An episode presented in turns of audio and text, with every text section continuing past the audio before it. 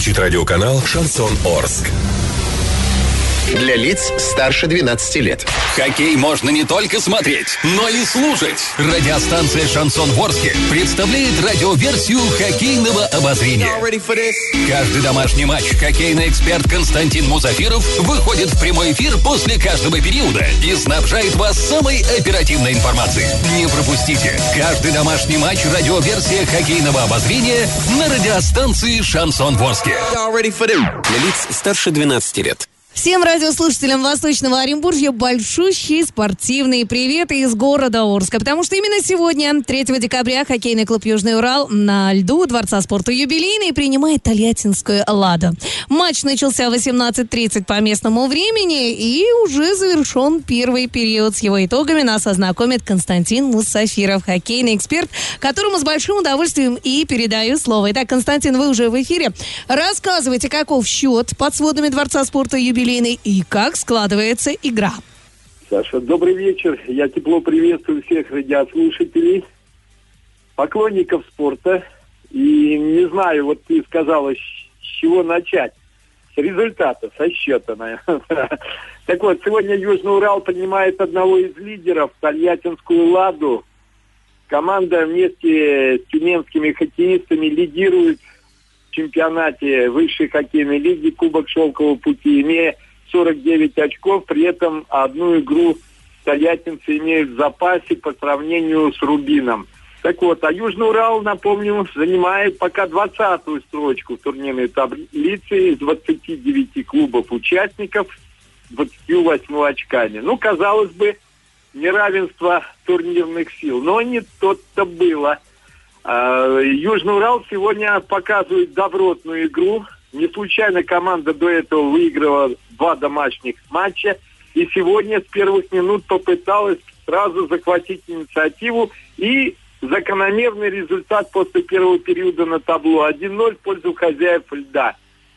Играет все наши четыре звена, четыре пятерки э, с полной самоотдачей – вместе с тем аккуратно стараются действовать, особенно в своей зоне и средней зоне. И очень часто беспокоят голкипера гостей бросками со средней и дальней дистанции. Ну а первый период начался, повторяю, с атак хозяев. И завершилось это тем, что на третьей минуте у ворот очень напористо сыграл форвард хозяев Егор Чигуев в своем стиле. Парень крепкий, Э, постарался перехватить шайбу у защитника в районе пятачка и в итоге получил удар в голову. И после э, некоторого совещания арбитры вынесли очень жесткое решение. Удалили Игоря Усманова, игрока Лады, на 5 минут за удар в область головы и шеи, а затем и на 20 минут, то есть до конца встречи. Так вот, получили арчане свои заветные 5 минут большинства Обосновались в зоне Лады, стремились разыграть шайбу, как говорят, до последнего, но до последнего-то вот и не получалось. А те броски, которые наносились со средней дистанции, Александр Скрынник, голкипер гостей парировал или несколько раз э, уверенно ловил шайбу ловушкой.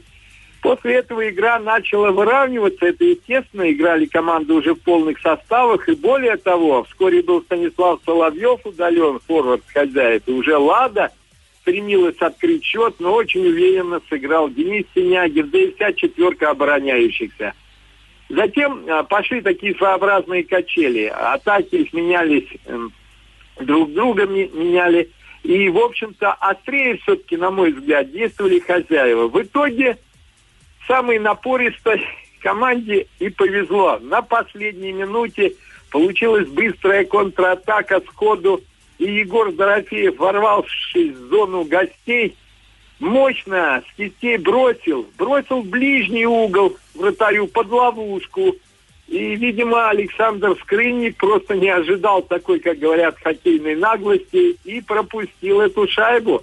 Хотя и винить его, в общем-то, нельзя. Бросок получился отменный под самую перекладину. Так вот хозяева площадки наши хоккеисты повели в счете 1-0. И, собственно, что можно еще отметить? В составе гостей играют э, весьма результативные нападающие.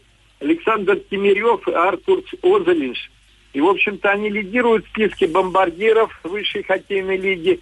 И сегодня очень часто находятся на льду, даже почаще своих партнеров по атаке. Но, тем не менее, вот сложнейших задач обороне они не поставили Южного Урала. Ну, будем надеяться, что эта тенденция, как говорится, будет продолжена во втором периоде и не позволит наши хоккеисты вот этим ударным игрокам отличиться.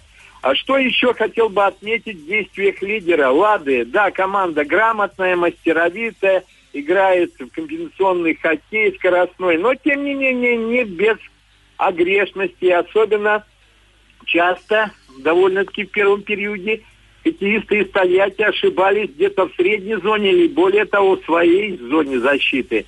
И несколько раз, в частности, Олег Марзоев оказывались в итоге э, на ударной позиции, правда, не реализовали свои шансы.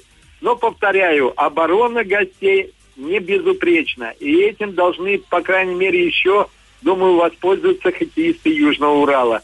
Пожелаем Южному Уралу все-таки в дальнейшем играть также ответственно, грамотно, не уступать хоккеистам из Тольятти ни в скоростном э, элементе, ни э, в силовой борьбе.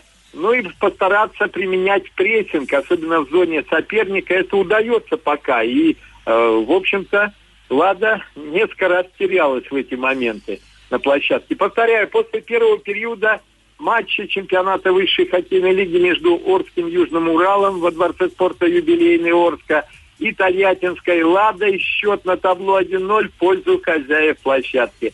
Вот, собственно, у меня пока вся информация, Саша. Я думаю, через полчасика мы снова выйдем в эфир, и я вам расскажу, как же протекала уже вторая 20-минутка этой встречи. Огромное спасибо, друзья мои. Напомню, хоккейный эксперт Константин Мусафиров э, в эфире радио «Шансон Ворске» после первого периода встречи Южный Урал Лада. Ну что, будем встречаться через несколько минут, так что оставайтесь на волне душевной радиостанции «Шансон Ворске».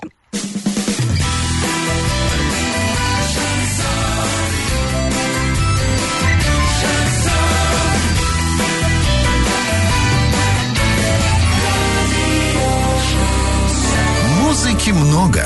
Шансон один. Радио «Шансон». СМИ зарегистрировано Роскомнадзором. Свидетельство о регистрации Л номер ФС 7768 373 от 30 декабря 2016 года. Для лиц старше 12 лет.